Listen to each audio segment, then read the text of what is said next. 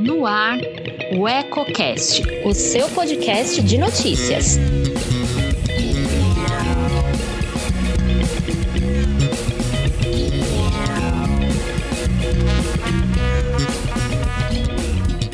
Olá, aqui é a Priscila Pegatin e te convido a acompanhar agora o Eco Brasil, com as principais notícias do país nesta quinta-feira, dia 13. Antes de ouvir as informações mais importantes de hoje, inscreva-se em nosso canal e ative as notificações para ficar por dentro do que acontece no Brasil e no mundo. Tem sido difícil estudar com a pandemia. No Brasil, quase 20 milhões de alunos deixaram de ter aulas desde o início da circulação do novo coronavírus no país. Marquesan Araújo comenta. Dos cerca de 55 milhões de alunos matriculados na educação básica e superior no Brasil, 19,5 milhões tiveram as aulas suspensas por causa da pandemia do novo coronavírus. O número representa 35% do total. Além disso, 32,4 milhões, que correspondem a 58%, passaram a ter aulas remotas. As informações são do Instituto Data Senado sobre a educação na pandemia, divulgada nesta quarta-feira. Os dados foram apresentados pelo senador Flávio Arnes, da Rede do Paraná, vice-presidente da Comissão de Educação, em uma live nas redes sociais. Ainda participaram da apresentação representantes do Ministério da Educação, do Conselho Nacional de Secretários de Educação, da União União Nacional dos Dirigentes Municipais de Educação e dos movimentos Todos pela Educação e Campanha Nacional pelo Direito à Educação. De acordo com o levantamento, 26% dos alunos da rede pública que estão tendo aula online não possuem acesso à internet. Além disso, na opinião de 63% dos pais de alunos que tiveram aulas remotas, a qualidade do ensino diminuiu.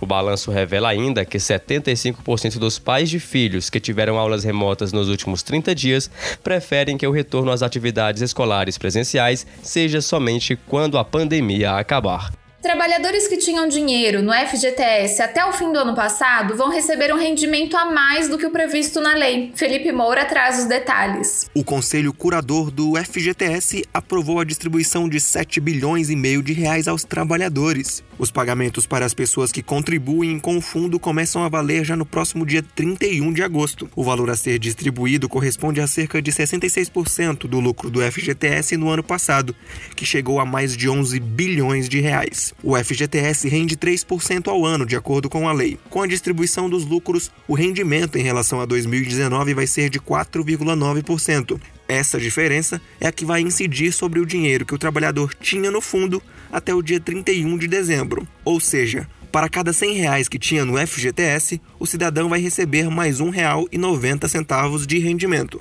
De acordo com a Caixa Econômica Federal, 167 milhões de contas ativas e inativas vão receber a distribuição do lucro do FGTS. O órgão afirmou que o valor médio distribuído por conta vai ser de 45 reais. Cada trabalhador vai poder consultar o saldo no aplicativo App FGTS, no site ou pelo internet banking da Caixa. Entre tantas notícias sobre uma possível vacina contra a Covid-19, o Ministério da Saúde disse que está disposto a negociar a compra da primeira vacina que comprovar ser eficaz contra a doença. Genari Bastos Damascena tem as informações. O Ministério da Saúde confirmou nesta quarta-feira que tem interesse em adquirir a primeira vacina contra a Covid-19 que ficar disponível para atender a população, desde que tenha eficácia comprovada. Mas, de acordo com Hélio Agnotti Neto, secretário de Ciência, Tecnologia, Inovação e Insumos Estratégicos do Ministério da Saúde, existem pontos importantes para se observar em relação a uma vacina para combater essa doença. Primeiro, o elemento da eficácia, se ela é capaz de gerar resposta imune ou não. Um segundo elemento muito importante é se quem produz a vacina tem capacidade produtiva de ofertar um número adequado de vacinas que corresponda à expectativa de imunização do Brasil. Brasil.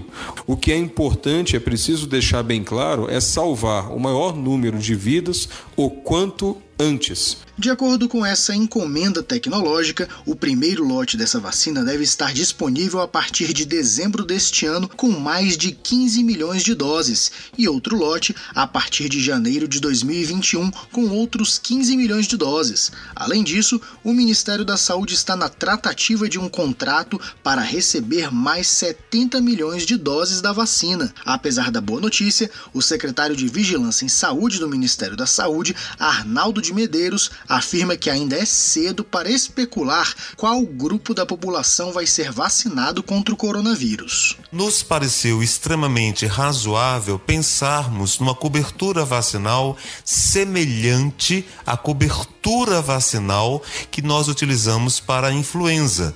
Então, o que daria no mais ou menos 90 milhões de doses, 100 milhões de doses. Mas quando nós falamos isso, que é uma cobertura vacinal semelhante à da influenza, é com relação apenas ao quantitativo de doses e não especificamente que serão os mesmos grupos prioritários da influenza, que nós vamos usar os mesmos grupos prioritários para a Covid. O Ministério da Saúde divulgou os números relativos à pandemia da Covid-19 no Brasil. De acordo com a nova atualização, o país registrou 3.164.785 casos de pessoas com a doença o número de pessoas recuperadas foi de 2.309.477, o que representa 73% deste total. Enquanto isso, o número de mortes chegou a 104.201 pessoas. Esses são dados baseados nas informações enviadas por estados e municípios.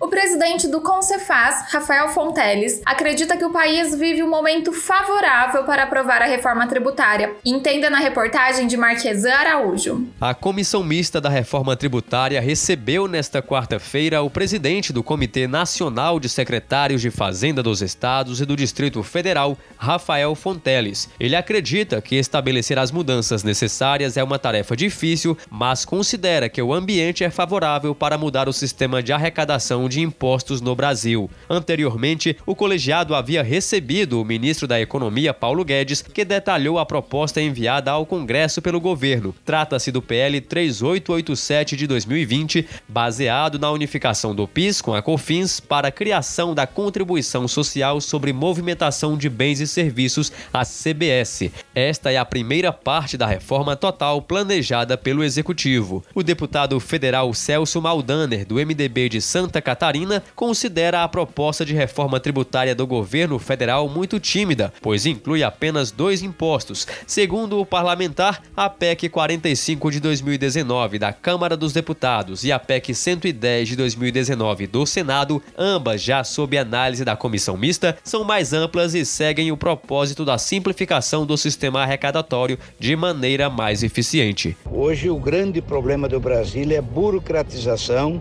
o corporativismo nós temos que simplificar e ter transparência total na reforma tributária.